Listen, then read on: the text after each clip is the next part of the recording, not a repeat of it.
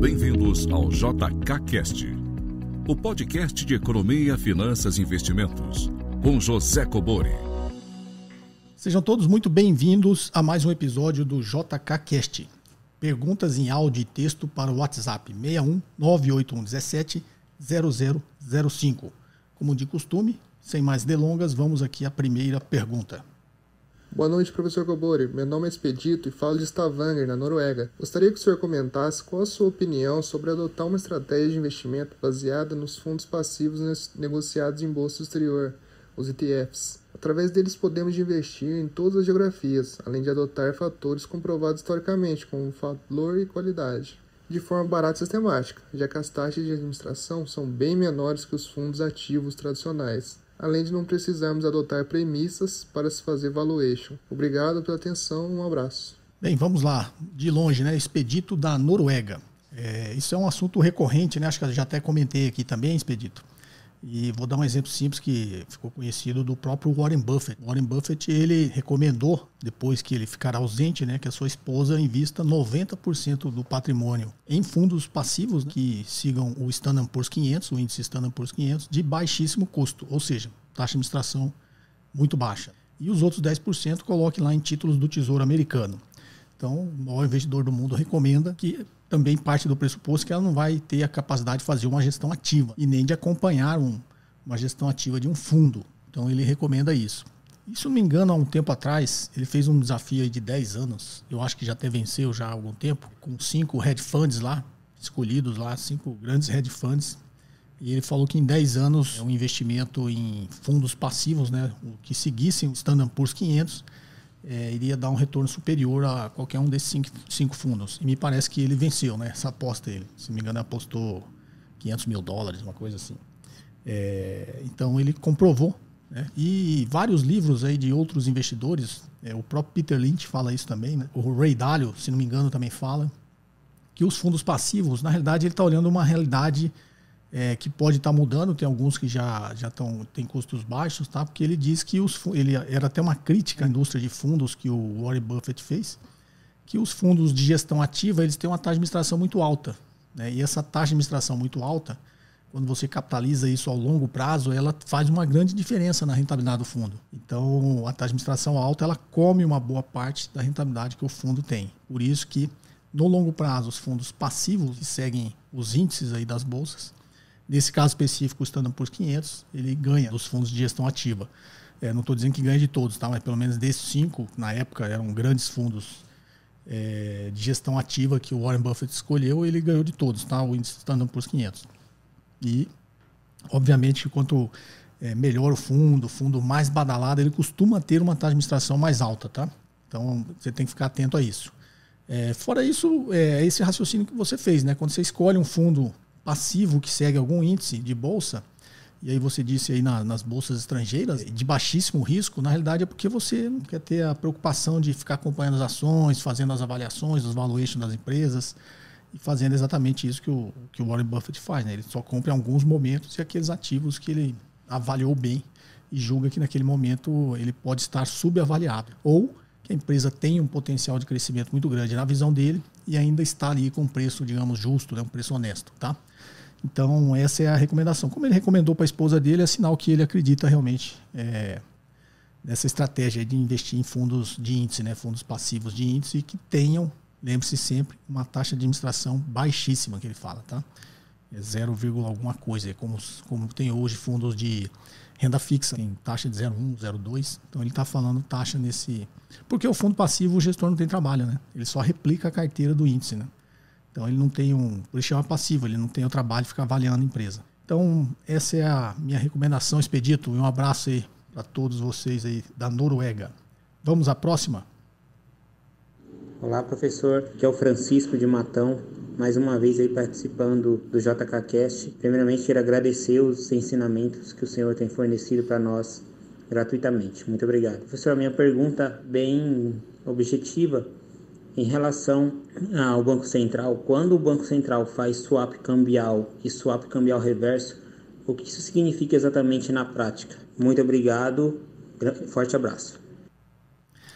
Vamos lá, Francisco de Matão. É, realmente eu lembro que você já participou aqui, sinal que você acompanha assiduamente aí o nosso podcast, né? Vamos lá, swap cambial e swap cambial reverso. Tem alguns vídeos no meu canal que eu falo sobre isso, tá, Francisco? Inclusive, acho que no próprio podcast aqui eu já falei é, sobre swap cambial e swap cambial reverso. Mas, como alguns de vocês sempre dizem que, por mais que seja repetitivo, é sempre bom é, rever o assunto, então vamos tentar colocar esse raciocínio agora juntando os dois conceitos, que eu não lembro se eu falei só de um ou só de outro. Mas é, vou explicar aqui, né? Por que o Banco Central utiliza swap cambial e swap cambial reverso, tá? Swap, o próprio nome em inglês, é uma troca. Né? Então, quando você faz um swap, você está trocando alguma coisa. No caso desses contratos derivativos que o Banco Central utiliza, ele está trocando indicadores, está trocando rentabilidades, né? ou está trocando oscilação de indicadores. No caso do swap cambial, ele está trocando a variação do dólar pela taxa de juros, pela variação da taxa de juros. Então, para que, que serve um contrato de swap cambial? Eu acho que até um podcast passado, agora não muito distante, eu, expliquei um pouquinho sobre isso. Mas vamos lá, o Banco Central, é, você vai ver quando você pesquisar, muita gente fala que ah, o swap cambial é a mesma coisa que vender dólar a futuro. E talvez seja essa dúvida, mas, mas como que é isso? A pessoa acha uma coisa muito abstrata. Né? Então, vou colocar aqui um pouquinho mais o sentido prático disso, tá? O swap cambial realmente é a mesma coisa que vender dólar a futuro. Por que, que o Banco Central faz isso? Quando ele quer é, controlar a volatilidade da taxa de câmbio. Então, digamos, o real está depreciando muito rápido, a taxa de câmbio está subindo. Ele tem interesse em controlar essa volatilidade, porque na maioria das vezes, ou quase 100% das vezes, esses movimentos são momentos pontuais de falta de liquidez. Né? O que é falta de liquidez? Está em momentos normais, a quantidade de vendedores de dólar e compradores de dólar está ali equilibrada, a taxa de câmbio está ali oscilando uma volatilidade muito baixa em torno daquele valor que está lá, ok?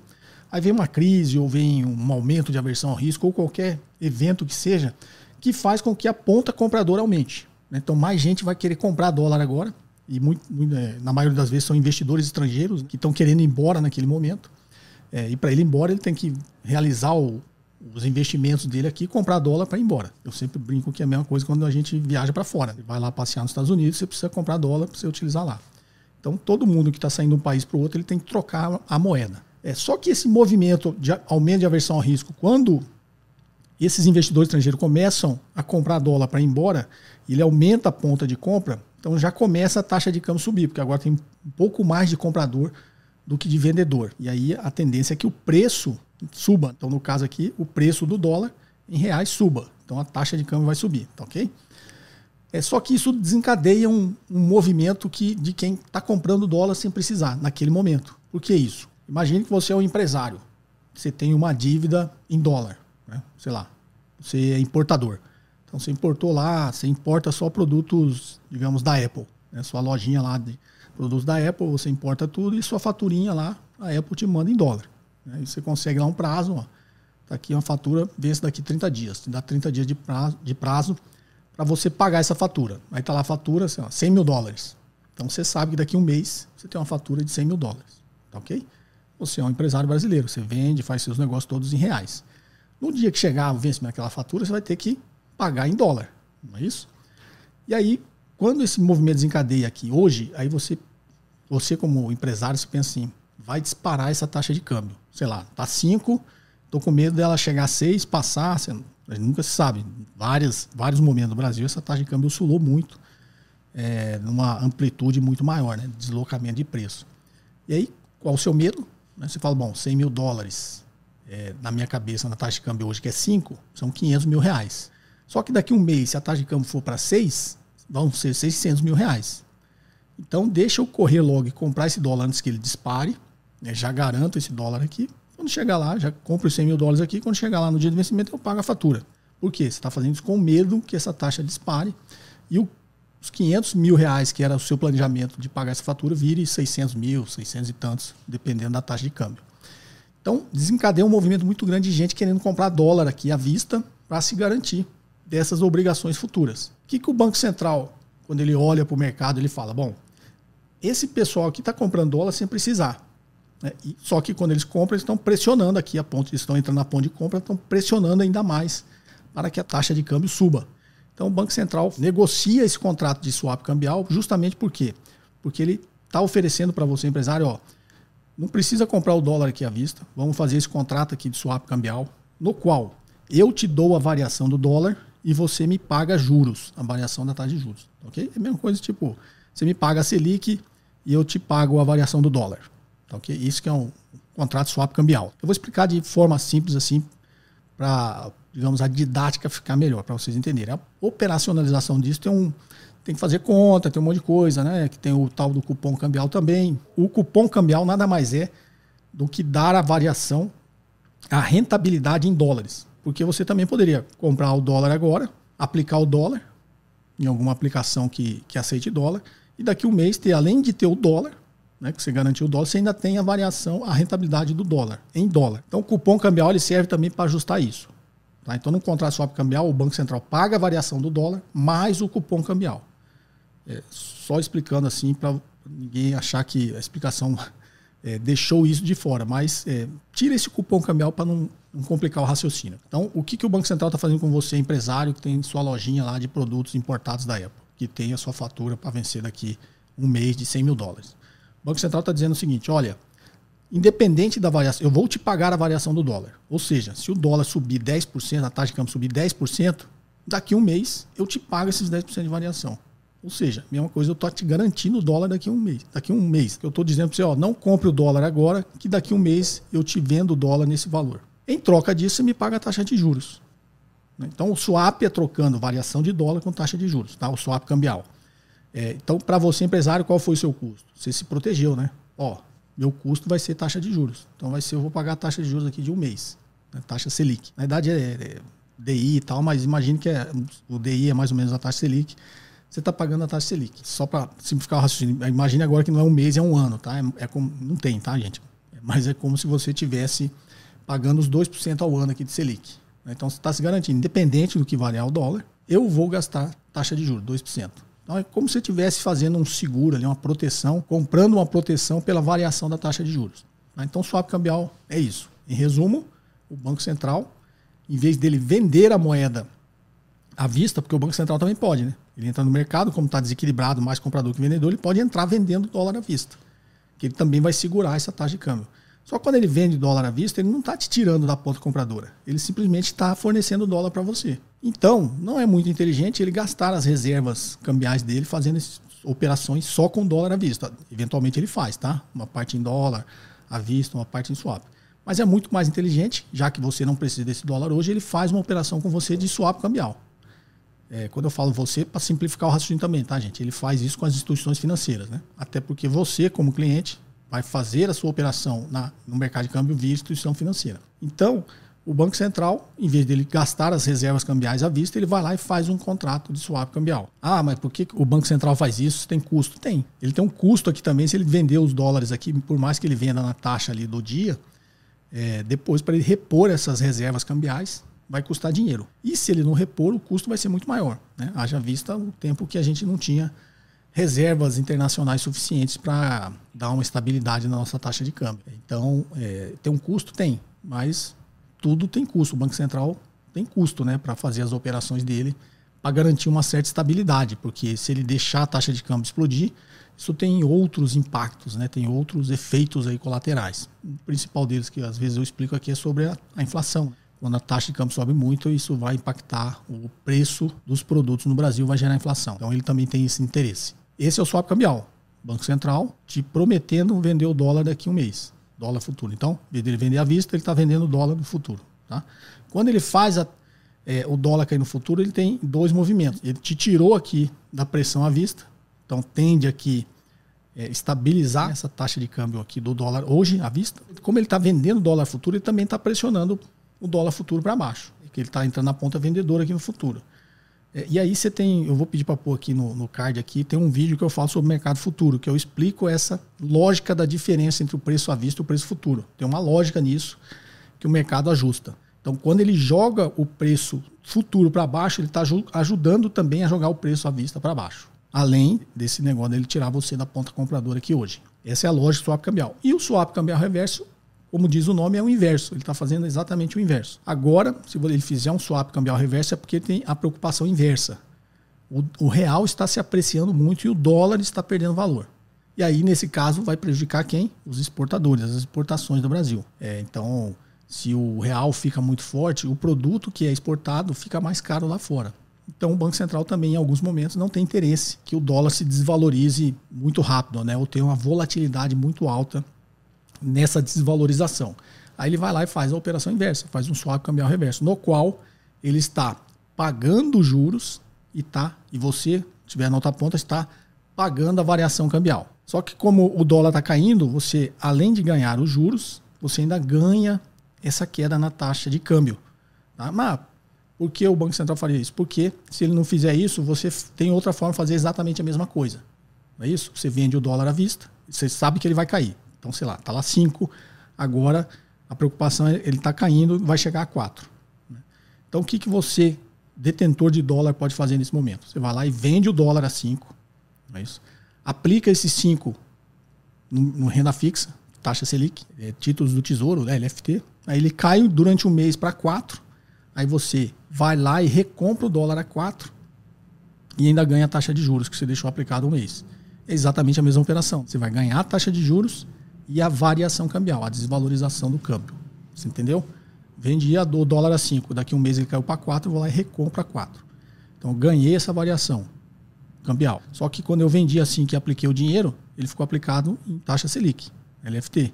Então no final da minha operação, eu ganhei a variação cambial e ganhei também a taxa de juros. Então essa é a lógica do swap cambial reverso, que aí o Banco Central está fazendo o inverso, comprando dólar a futuro. Está comprando dólar futuro, que é o inverso do swap cambial. Bom, esse, esse, esse assunto swap cambial ele sempre é muito gera muita dúvida, porque ele realmente, apesar de eu tentar simplificar, ele tem é, a lógica dele assim é meio você tem que conhecer é, sobre derivativos, né? Você tem que ter um pouquinho mais de conhecimento para entender. Mas eu espero ter transmitido aqui de uma forma mais didática, tá?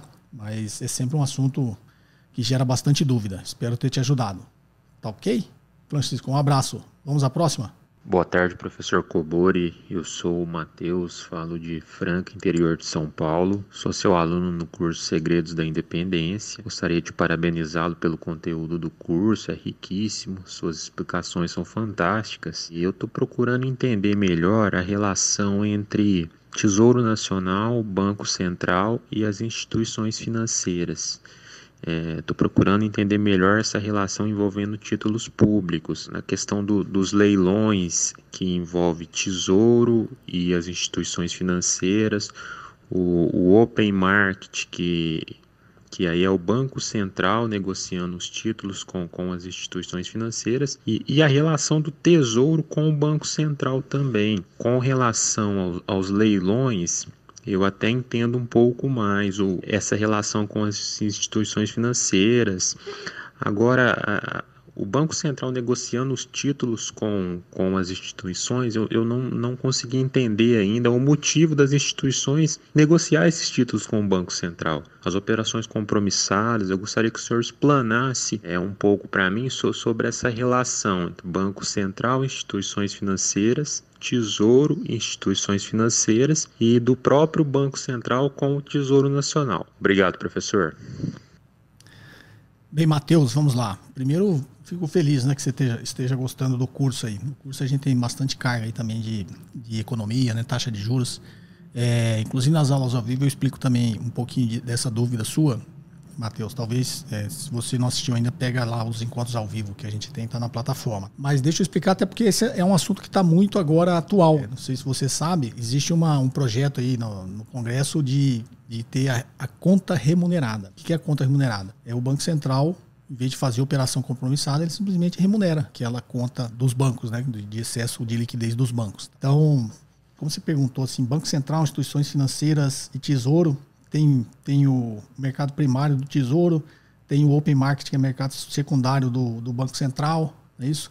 O próprio Tesouro, quando ele está operando no Tesouro Direto, é mercado secundário. Então, assim, tem é, várias pontas aí que ficam meio realmente, geram um pouquinho de dúvida. Então, espero te ajudar aqui e ajudar todos que estão me ouvindo. Eu citei esse negócio da conta remunerada porque é um assunto que está muito agora atual, né? Tem muita gente discutindo isso, só que realmente as discussões são muito técnicas, né? Você vê a, as discussões, é, para quem não é da área, não, não conhece um pouco, não entende nada. Eu vou tentar simplificar. A relação do Tesouro Nacional com o Banco Central. Então, quem fornece os títulos públicos que o Banco Central utiliza para praticar a política monetária, que é esses títulos que o Banco Central utiliza no open market, né, que é lembra lá que a gente aprendeu, se eu subo a taxa, eu Banco Central subo a taxa de juros que eu estou fazendo, estou tirando dinheiro do mercado. Se eu baixo a taxa de juros, eu estou injetando dinheiro no mercado. Então eu manejo a taxa de juros conforme a minha necessidade naquele momento econômico, né, naquela liquidez que está naquele momento. Se a inflação está pressionada, porque tem muita demanda, tem muito dinheiro em circulação, eu quero tirar essa pressão da demanda para controlar a inflação. O que, que eu faço? Eu aumento a taxa de juros, que eu atraio mais dinheiro e tendo ali a arrefecer ali a pressão sobre os preços, né? ou seja, controlar a inflação. O inverso é verdadeiro, como é o nosso momento agora. A gente não tem inflação, na verdade a gente tem uma preocupação de gerar atividade econômica, combater desemprego, é que é sempre o inverso, né? por isso que você aprendeu lá o trade-off entre inflação e desemprego. Então eu, o Banco Central, agora está fazendo o inverso, estou baixando a taxa de juros. Quando baixa a taxa de juros, eu estou injetando dinheiro na economia. Estou dizendo para você, ó, agora eu estou pagando menos aqui no seu dinheiro. É, compensa se aplicar em outra coisa, usar, né, produzir, empregar pessoas. Né? Compensa você girar esse dinheiro aí na economia do que ficar ganhando aqui 2% ao ano, que é a nossa taxa agora. Então, essa é a política monetária. Como o Banco Central faz isso com o Open Market? Com títulos públicos. Ele aumenta a taxa de juros ou baixa a taxa de juros, ele está trocando dinheiro com as instituições financeiras, com os dealers né, lá no Open Market. Só que essa troca de dinheiro tem a contraparte. Quando eu pego dinheiro, o Banco Central, eu entrego o título público. Quando eu entrego dinheiro, eu pego o título público. Então, eu estou sempre fazendo. Então, eu, Banco Central, o que eu preciso? De dinheiro e de título público. Quem emite título público? É o Tesouro Nacional. Então, o Tesouro Nacional aporta esses títulos públicos no Banco Central para ele praticar a política monetária. Então, entendido isso, já vou colocar aqui o primeiro complicômetro da mesa, que é o que todo mundo de vez em quando levanta. Eu acho que na aula que eu mostrei os dados econômicos sobre dívida bruta e dívida líquida, existe uma dif diferença, né? tem duas informações de dívida bruta que é exatamente isso. Porque esses títulos que o Tesouro Nacional fornece para o Banco Central praticar a política monetária é considerado dívida, porque o, Tesouro emitiu os títulos e colocou. É dívida, é dívida. Mas não é uma dívida que ele captou esse dinheiro para cobrir lá o déficit orçamentário. Que em teoria a gente diz, ó, os títulos públicos são emitidos para cobrir o déficit orçamentário. Esses títulos, que está em torno de um trilhão e meio que o, o Tesouro Nacional emitiu e colocou no Banco Central, o Banco Central fazer essas operações, é uma dívida porque o Banco Central está pagando juros em cima desses títulos. Mas, digamos assim, o principal, né, que é o 1 trilhão e meio, não saiu é, para cobrir déficit orçamentário, para fazer políticas públicas, esse tipo de coisa, tá? Mas tem que estar contabilizado que é dívida, né, até porque ele gera um custo. Né, o Banco Central utiliza isso, paga juros. Então é uma discussão que talvez você veja por aí exatamente isso dívida bruta, dívida líquida, por que, que o Banco Central é, considera quando ele fala que ele não ele tira né, isso aí do, da conta dele, por isso ele dá duas informações, né, mas o mercado como todo tem como padrão considerar e considera, então tem essa confusãozinha aí, só para você entender. É, na verdade, quanto mais eu, eu entro no assunto e me aprofundo, parece que vai ficando um pouco mais complexo. Tá? Espero que vocês estejam entendendo, porque agora eu vou colocar um segundo, um segundo porém aqui, que é o que eu comentei no início, da conta remunerada. Esse projeto está dizendo o seguinte: para que, que o Banco Central, e aí vai te explicar a compromissada, tá, Matheus? Por que, que o Banco Central, ao invés de ficar fazendo operações compromissadas com o sistema financeiro, com as instituições, ele simplesmente não remunera a conta? Entendeu? Então, agora entrando, você vai entender essa discussão também, por que, tem esse projeto lá no, no Congresso, para explicar agora as compromissadas. O que, que são operações compromissadas? Todo dia tem um excesso de liquidez no, no sistema financeiro. Acabou, fechou o dia lá, fechou o expediente bancário, teve o, o mercado interbancário, né, que você aprendeu também aí na formação da taxa CDI. E aí, mesmo assim, sobrou dinheiro, digamos. Tem dinheiro sobrando no mercado. E nem tudo é dos bancos. A grande maioria, inclusive, são dos fundos de investimentos. É caixa, dinheiro mesmo. Só que esse caixa precisa ser aplicado. Concorda? Você, como um gestor de um fundo, você não pode ficar com um bilhão parado lá no fundo, porque o seu cotista lá quer rentabilidade. Né? Você não pode ficar com o dinheiro parado, você tem que rentabilizar aquele dinheiro. E aí esse dinheiro, o que, que o gestor faz? Faz operações compromissadas com o Banco Central. Que é a mesma coisa dizer o seguinte, esse dinheiro está parado, vou fazer uma operação compromissada aqui com você, você me paga juros. Só que aí, lembra, quando o dinheiro vai para lá, o que, que vem de lá? Título público. Então, digamos, no seu fundo, você colocou lá um bilhão no, no Banco Central, fez uma operação compromissada com o Banco Central. Você mandou um bilhão de reais e o Banco Central te mandou o equivalente em títulos públicos. Amanhã, se você precisar do caixa de CISÉ, você vai devolver os títulos públicos e o Banco Central vai te devolver o dinheiro. Que, qual que vai ser o custo desse, desse dia para o Banco Central? O, o DI de um dia, né? Lembra lá do DI de um dia?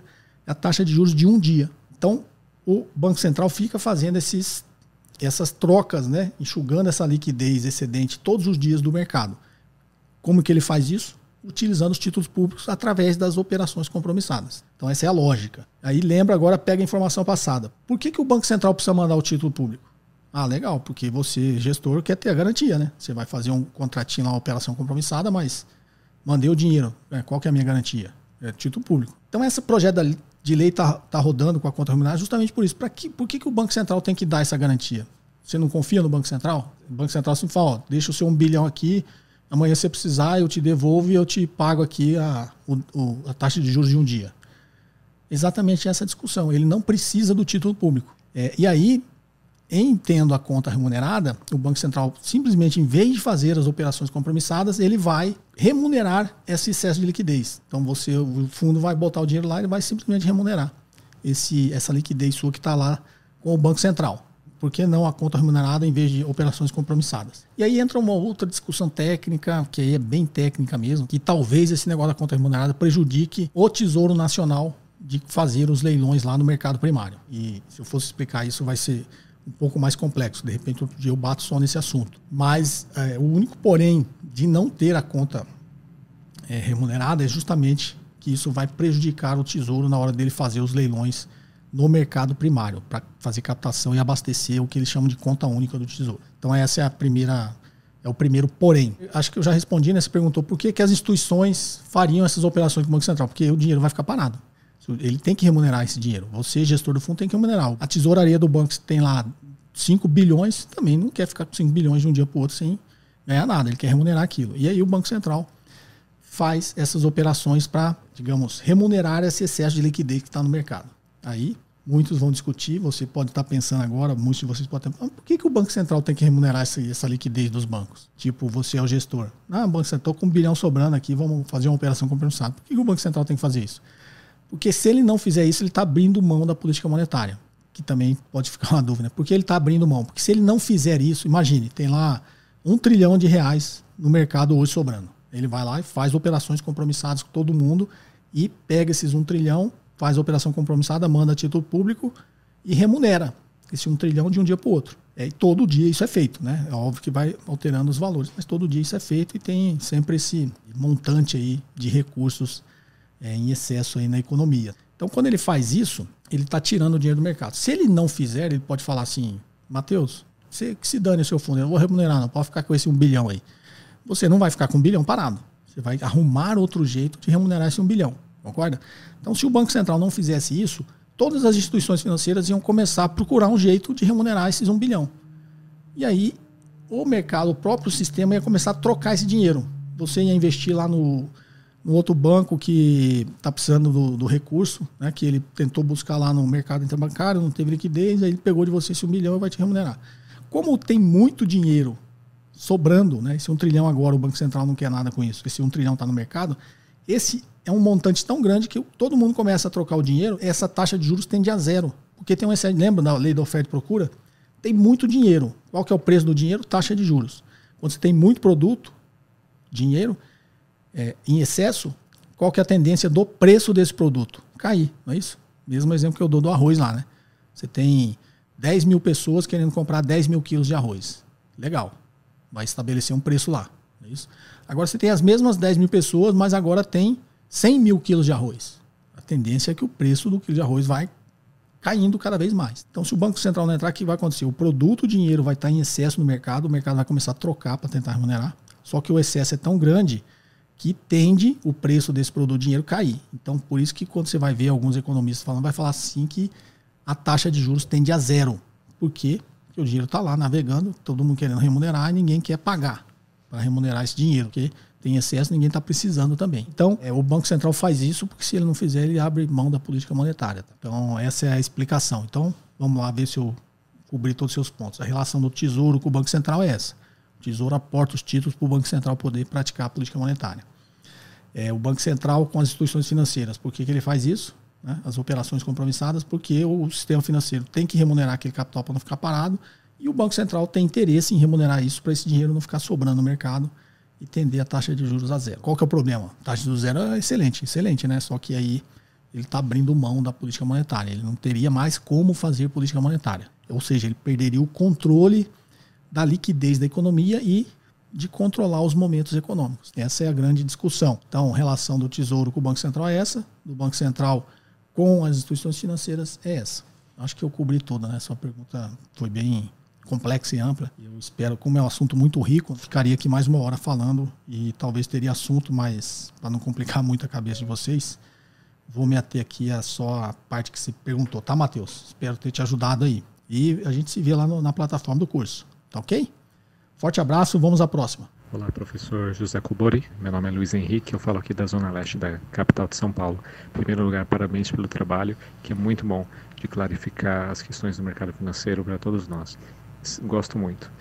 E a minha dúvida é em relação à eficácia da análise técnica. A análise técnica pressupõe que é, identificar alguns padrões, talvez us, utilizar alguns indicadores e dizer essa técnica tem 60% de eficácia, tem 70% de eficácia. Isso é o que dizem, mas eu nunca achei, talvez, livros ou estudos comprovando essas taxas de acerto. E ouvi dizer que tem um livro, o, livro de um russo, que parece que em algum momento tentou colocar isso. Eu confesso que não achei algo que mostrasse um estudo de eficácia da análise técnica. É talvez não para usar, não para ser usado como day trade, mas talvez usar para em gráficos de, maior, de prazo maior, né, como diário, semanal, por exemplo. Existe existem algum estudo que possa comprovar isso e qual a sua visão, por exemplo, em juntar a análise técnica com a fundamentalista, usar a técnica só para refinar uma entrada em algum ativo que a gente já tenha um interesse pelo lado dos fundamentos. É, obrigado. Vamos lá, Luiz Henrique de São Paulo capital.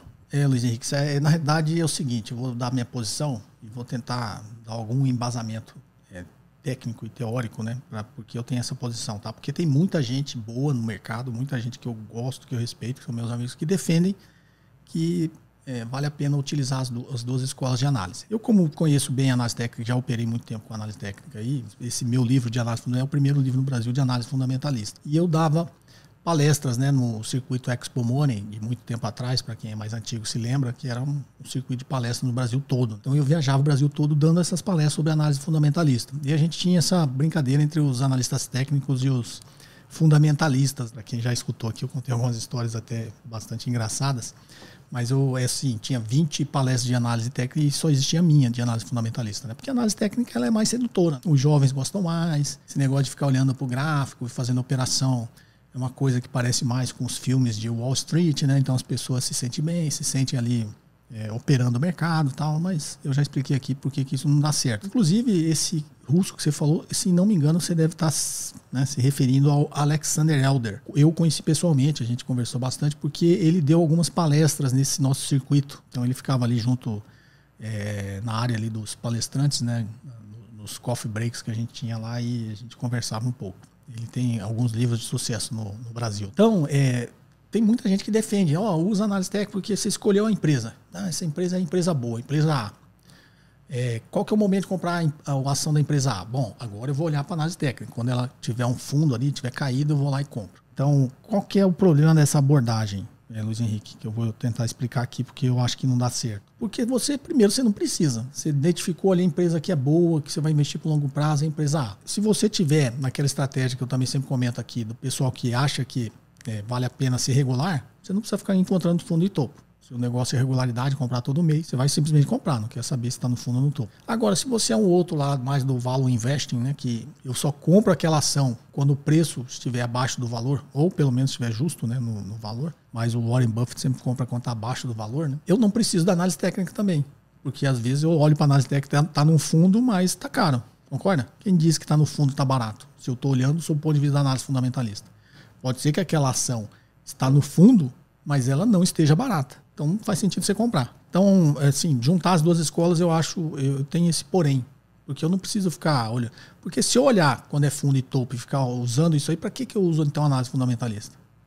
Não é isso? Se você tem o poder, ou você tem a capacidade, a habilidade de saber quando a ação está no fundo e quando ela está no topo, você simplesmente usa só essas informações. Você compra no fundo e vende no topo, que é o que todo mundo tenta, né? Mas acaba acontecendo o inverso. É justamente porque E aí entrando na explicação da análise técnica. Quem disse que aquilo lá para você vai ser um fundo naquele momento? Ou o fundo é ali, não é mais embaixo? Entendeu? É, e aí tem as técnicas e os indicadores de análise técnica. Cruzamento de médias móveis. O que, que é o cruzamento de médias móveis? Digamos, ele pega uma média curta, uma média média e uma média longa. Né? Então, digamos, uma média curta é três dias. Uma média, eu estou dando exemplo, tá, gente? Uma média média é 7 dias e uma média longa é 21 dias. Estou olhando o gráfico diário, tá? Você pode usar outros parâmetros aí de escala de tempo. Né? Então, é, o cruzamento de médias móveis, inclusive, é, depois o Didi, né? Didi Aguiar dividiu esses três, esses três cruzamentos de média pela média média então a média média fica uma reta, a média longa e a média curta fica cruzando essa reta, né? Que é o que o Didi chama de agulhada, né? Agulhada do Didi, que nada mais é que cruzamentos de médias móveis. Então qual que é a lógica do cruzamento de médias móveis que os analistas técnicos dizem? Se eu pego a média de três dias, ela está caindo, não é isso? E aí eu pego a média de sete dias, ela também está caindo. E a média longa de 21 dias também está caindo, naturalmente, quando as três estiver caindo, elas vão se cruzar. Imagina você traçou no gráfico três médias. Média curta, média média e média longa. E elas estão caminhando. Aí a média longa lá que está pegando sempre, de 21 dias, ela já dá sinal que no longo prazo ela está caindo. Está caindo. A média média, passa um tempo começa a cair também, cruza com a média longa. E aí a média curta que está pegando os últimos três dias, pega e cruza também. Então quando cruza as três médias, que é o que o Didi chama de agulhada, mas tecnicamente é o cruzamento de médias móveis, segundo os analistas técnicos, é um sinal de venda. Se as três médias estiverem cruzando para baixo, é um sinal né, que, que, tanto o curto, médio e o longo prazo está dizendo para você que vai cair. Então, venda. Né? Esse é um dos indicadores. Tem outros que é índice de força relativa, que aí está olhando o volume e, e, a consistência do movimento. Né? E aí você fala, bom, o IFR, que se chama o índice de força relativa, está sinalizando isso. É, o estocástico está isso, volume, não é isso? É, outras figuras aí que eu até brincava na palestra do o ombro, cabeça, ombro, não sei o que, tará. Eu sempre eu entrava na palestra do, dos analistas e falava assim, ó, cuidado com esse negócio de ombro, cabeça, ombro, hein? Isso aí só na, na teoria, né? Só aí nos gráficos estão vendo. Quando você entrar no mercado, desaparece os ombros, tá? Então, assim, é uma piada, tá, gente? Desculpa se foi tosca, mas é, era uma brincadeira que a gente fazia justamente por isso. Às vezes você acha que aquele padrão vai se repetir no mercado e só na hora que você vê que ele não se repete. Né? Você está lá imaginando que aquelas três médias cruzaram para baixo, legal, eu vendo. Quem disse para você que no momento seguinte o mercado realmente vai cair ou pode voltar a subir, entendeu? Então tem muita coisa. É porque o ser humano tem esse negócio de buscar padrões. O próprio Daniel Kahneman, no livro famoso dele, que eu sempre cito rápido e devagar, ele diz é, dessa nossa propensão de sempre tentar achar padrão em qualquer coisa. No mercado financeiro, eu diria para você que a análise técnica é esse nosso lado de tentar encontrar um padrão e achar que ele vai se repetir. E aí você eh, começa a fazer esse tipo de operação. Eu, como eu sempre falo aqui, vira um jogo. Né? Você acaba, os padrões não acabam não se repetindo, mas como eu sempre digo, você não só perde, só perdesse ninguém entrava. O problema é que você ganha. Então, esse negócio de ganhar que atrai muita gente. Só que no longo prazo você perde, porque Lembra aquela, eu sempre cito aquele exemplo que eu dava nas minhas palestras, aquela, para quem é mais antigo, tá? Hoje em dia não sei se parque de diversão tem isso. Aqueles parquinhos de diversão que tinha em todas as cidades, você chegava, tinha aquela tipo uma roletona, né? O cara era até um cabo de vassoura, cara, aí tinha uns times de futebol. Né? E aí você apostava no time de futebol, se aquele negócio, parece aqueles negócios do Silvio Santos, né? O aqueles roletrando, sei lá, aqueles programas do Silvio Santos. E aí se parasse lá no time que você tava apostando dobrava, né? E você ganhava o dobro. Então, você colocava dois reais, caísse lá, você ganhava quatro, tá? Então todo jogo é desse jeito, tá? Se todo mundo perder ali, não tinha ninguém jogando aquilo ali. Mas o problema é que você ganha. Aí você ganha dois, dobra, vem quatro. Que, qual que é a sua tendência? Vai lá e aposta o quatro de novo. Aí você vai lá ganha. Opa, ganhei oito agora. Aí você vai lá e aposta de novo. Ganhei 16, aposta de novo, ganhei 32, aposta de novo, ganhei 64. Aí quando você põe, perde tudo. E aí você vai lá correr, pedir dinheiro emprestado para alguém para continuar jogando. Todo jogo é assim, tá, gente? Jogo de carta, cassino. Se você pegar, todo mundo quer mostrar alguma história de sucesso. Se você pegar a história de sucesso no longo prazo, quem faz esse tipo de operação no mercado, você não vai encontrar nenhuma. Eu até hoje não encontrei nenhuma. Pode ser que o cara esteja ganhando agora? Pode. Pode ter até o. Sempre cito o estudo da FGV, né? Muita gente fez essas operações de day trade no longo prazo. A pesquisa mostrou que menos de 1% ganha e quando ganha, em média, 100 reais por dia. Então você vê que não, não vale a pena. Por quê?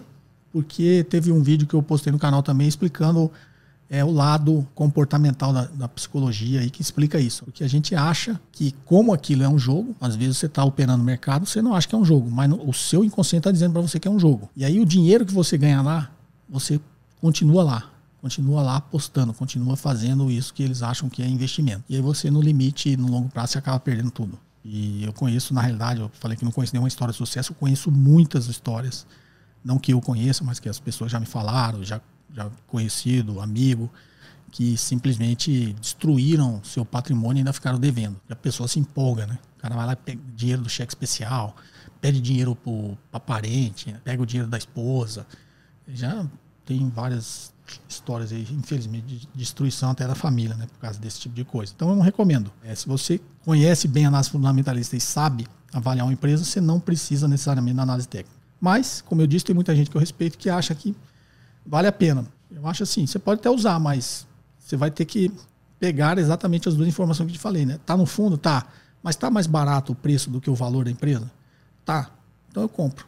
Se você precisar usar essas duas informações, para que, que você precisa da primeira? Você precisa da primeira também. Então vamos lá. Espero ter, ter respondido, né? Eu sempre me empolgo com esse negócio de análise técnica e análise fundamentalista. É, vamos lá em texto. Boa noite. O meu nome é Daniel Matos e escrevo de São Paulo. Antes de mais nada, gostaria de falar que estou lendo o seu livro, estou adorando a didática do livro. Recomendo vivamente a leitura. Obrigado, Daniel Matos. Fico feliz sempre que vocês também dão esse depoimento que o meu livro é bastante simples e uma leitura fácil. Vamos lá, até apesar de ser técnico. Por outro lado, gostaria de colocar duas perguntas simples. Seguindo os conceitos do Peter Lynch, a empresa Cogna é uma empresa cíclica ou em recuperação? É, Daniel, eu já vou responder porque senão eu leio todas as perguntas, depois não, tem que voltar, né? Daniel Matos. Eu não sei se você fez o meu curso, o investidor de alta performance, que é só sobre ações. Eu, inclusive, uso esse conceito né, do Peter Lynch de empresa cíclica, empresa em recuperação, empresa é, confiável, né, empresa em crescimento. Tem seis tipos ali que eu abordo de, do que seria enquadrar essas ações. A Cogna, para quem não conhece, é uma empresa de educação. Eu conheço bem a tese da Cogna, porque na minha empresa de fusão e aquisições a gente atuou muito na área de educação. Inclusive, nós éramos a assessoria que mais fazia operações na área de educação. Então, a gente conhece bem a Croton, meus sócios é, tiveram um bom tempo nessa tese do Pátria Investimentos com a Anguera e da própria Croton depois com a, com a Adven. A gente chegou também a assessorar a Croton. Né? Então, a Cogna é assim. Imagine que é essa empresa grande de educação que juntou ali a Croton e outras empresas. Tá? Quando a gente fala cíclica, Daniel, a gente está falando de ciclos da economia, tá? Então, tipo assim, quando o ciclo da taxa de juros está alto, é, esse setor, se fosse um imobiliário, se a taxa, o ciclo da taxa de juros está alto, esse setor está sofrendo. Quando ela cai, o setor melhora. Então, ele é cíclico, ele navega conforme navega os ciclos da economia. O setor de educação da Cogna não é bem o que você poderia enquadrar de cíclico. Quê? Porque, na realidade, o setor de educação explodiu lá atrás, essas teses de educação de ensino superior, porque a gente tinha um déficit é, educacional muito grande né, tinham poucas faculdades de ensino superior, as melhores sempre foram consideradas públicas e privadas muito poucas. E aí, é, no governo do PT, veio o programa, o FIES e o ProUni. E esses programas, assim, aceleraram demais o crescimento desse mercado, porque era simplesmente crédito né, educacional e o ProUni benefícios fiscais, né, para as empresas que utilizassem o ProUni para dar vagas de, é, de faculdade para os brasileiros. Então, de repente, essa demanda aumentou muito para ensino superior.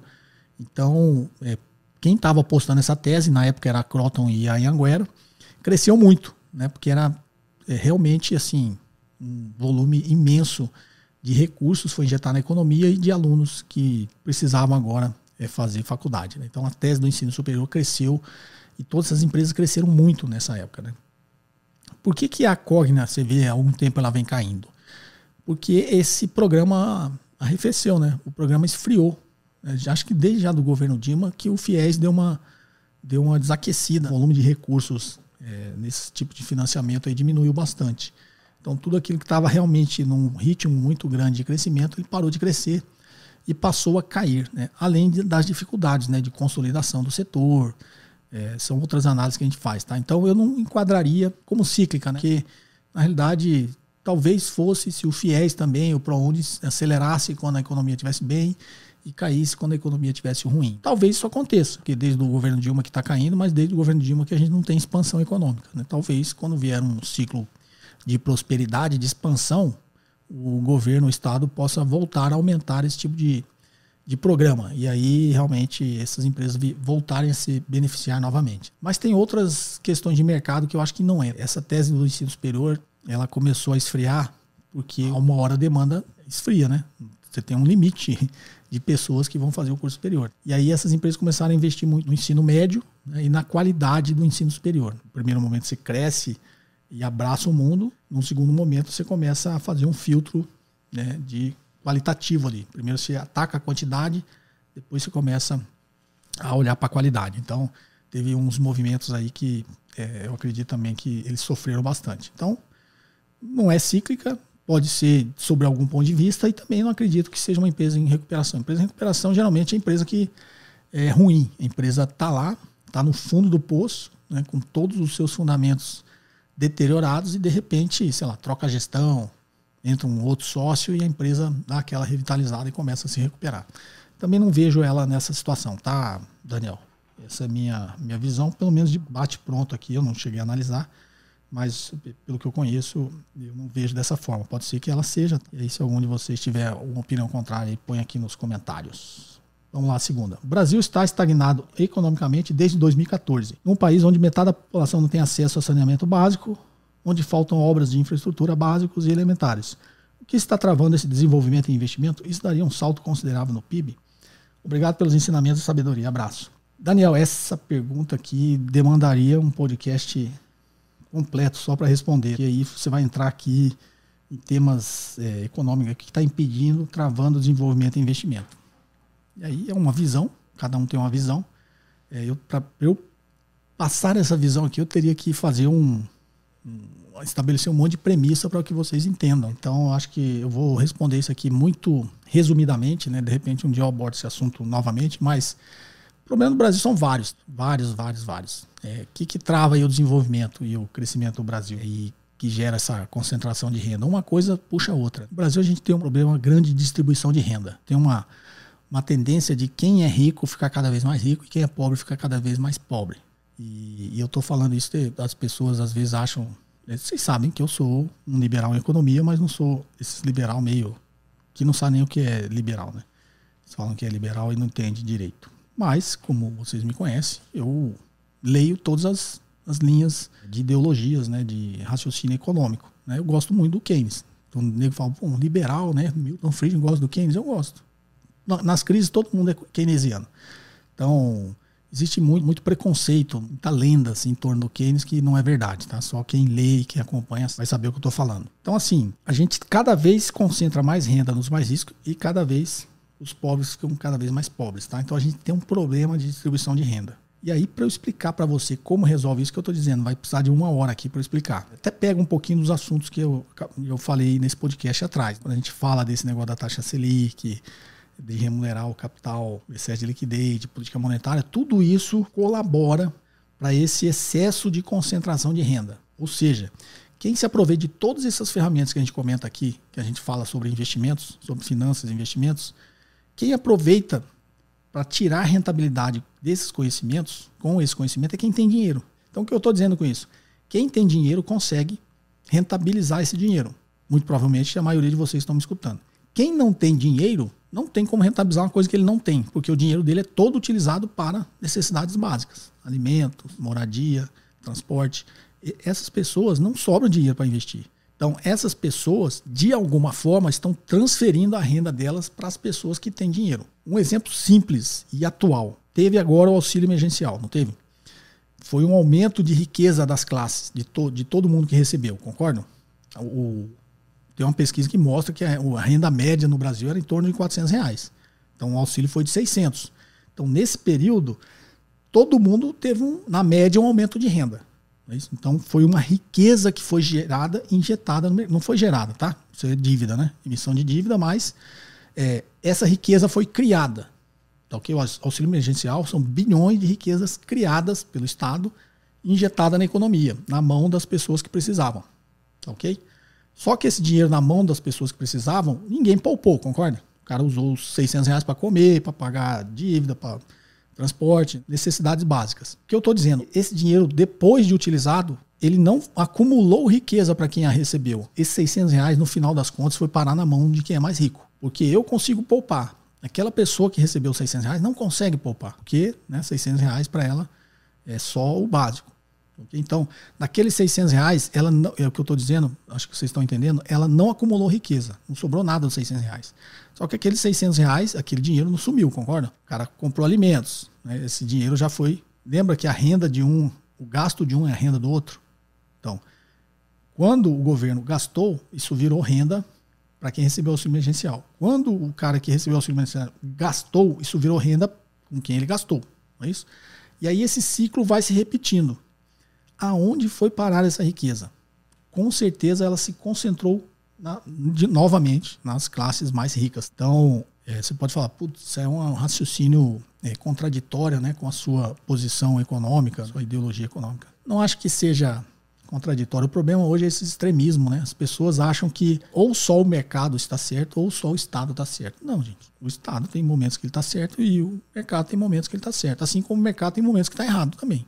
Então esse radicalismo de né, as pessoas falam capitalismo e comunismo, né, só mercado e só Estado, não existe esse extremo, até porque a inteligência não vem dos extremos. Então, assim, tá vendo que é um assunto que a gente se empolga, né, e vai, vai evoluindo. Então, para explicar aí por que, que o Brasil não consegue desenvolver, não consegue ter investimentos, é exatamente por esses problemas que se iniciam nisso que eu estou falando, o excesso de concentração de renda. Então, quando você concentra a renda, a economia não se expande. Porque imagina, uma pessoa ter um bilhão é diferente de um bilhão de pessoas ter um real. Estou dando um exemplo extremo assim, só para vocês entenderem o que é a distribuição de renda. Se eu tenho um bilhão, eu vou consumir a mesma quantidade de arroz de uma pessoa que tem 100 reais. Eu não como mais do que a pessoa. Talvez eu como até menos. Eu não consigo comprar 50 carros. Às vezes eu compro um carro só. Né? Então esse um bilhão na minha mão não é produtivo. Concorda? O que, que acontece com esse um bilhão? Vai ser investido. E quando ele for investido, quem vai me remunerar? Se eu investir em títulos públicos, quem vai estar tá me remunerando é o Estado. Então o Estado vai estar tá aumentando o endividamento dele para poder remunerar o meu capital. Tá ok? Então, não é tão seco assim, tá? Tô dando exemplos assim para a gente fazer raciocínios intuitivos. Então, assim, concentração de renda é péssimo para o crescimento econômico. Então, para você aí que acha que você é um liberal de economia, que as pessoas falam mal de rico, não sei o quê, não é nesse sentido. É no sentido de que quanto menos pessoas tiverem mais dinheiro na mão delas, pior a economia vai ser, pior a economia vai se estagnar e a gente nunca vai crescer. A gente só vai crescer quando a gente for, tipo, país igual o Japão, que 95% da população é classe média. Então, se esse 1 bilhão que está na minha mão for melhor distribuído, em vez de da fábrica de automóvel vender só um carro para mim, vai vender 100 carros para essas outras pessoas que estão com a parte agora dessa renda que está distribuída. Então, assim, para o crescimento econômico, distribuição de renda faz uma grande diferença. Vou parar por aqui, que senão a gente vai até amanhã falando disso. Espero ter te ajudado. Vamos a só mais uma aqui, tá? Em texto. Acabou avançando demais aqui o nosso horário, né? Boa noite, meu nome é Valéria, sou engenheira civil, moro em Maringá, fiz o curso Investidor de Alta Performance e estou fazendo o curso Segredos da Independência. Estou colocando em prática os ensinamentos da precificação de ações, porém tem uma variável que não consigo descobrir como calcular através dos dados do balanço patrimonial. Esta variável é o custo de capital de terceiros, do Hands-on 4 do curso, essa variável foi somente citada, não foi calculada. Já pesquisei, mas não consegui descobrir sozinha. Poderia me ajudar, por favor? Obrigada e parabéns pela grande ajuda que tem dado com seus ensinamentos de qualidade. Eu que agradeço, Valéria, aqui de Maringá, engenheira. Então você não teve dificuldade com as partes de matemática, né? Foi até bem simplesinho, né, Valéria?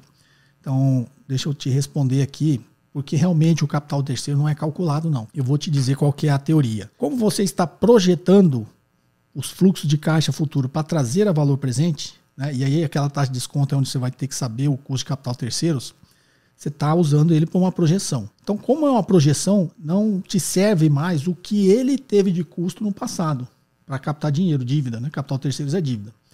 Vai te interessar o que ele consegue ter acesso à emissão de dívida no futuro, a partir de hoje. Por isso que, em teoria, quando você lê alguns livros, vai estar lá. Capital terceiros é o custo de novas emissões. O que, que está dizendo? Se eu precisar emitir dívida hoje, ou amanhã, ou daqui para frente, por quanto eu consigo tomar dinheiro emprestado, né? Por quanto eu consigo emitir essa dívida. E aí, não tem como se calcular. O que, que a gente costuma utilizar. É a capacidade que a empresa tem, o risco, várias coisas você analisa e às vezes você acha isso no, no, nos relatórios da empresa, na, do mercado, né, os analistas de mercado, qual seria a taxa que essa empresa conseguiria captar? Dizer, sei lá, ah, essa empresa consegue captar 5% ao ano de, de, emitindo dívida. E aí você vai falar, bom, então esse é o custo de capital terceiro, 5%.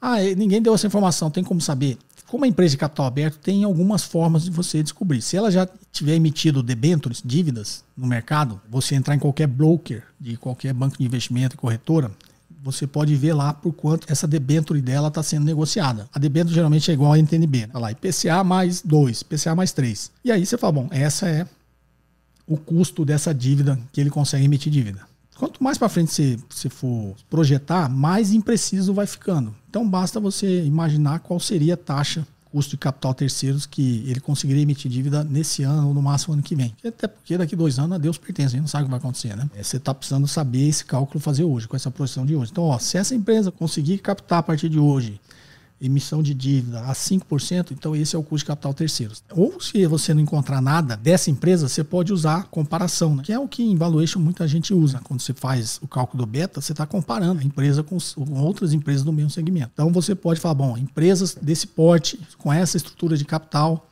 com essa geração de caixa, empresas semelhantes, consegue captar dinheiro a X%, sob forma de dívida. E aí esse passa a ser o seu custo de capital terceiros é o quanto essa empresa consegue ter acesso de taxa de juros para emitir dívida. Tá ok, Valéria? Espero, espero ter te ajudado. Realmente não é calculado, né? A gente tem que ter algumas informações é, para conseguir fazer essa projeção. E eu diria que ninguém consegue fazer assim exatamente de forma precisa, porque as variáveis vão mudando.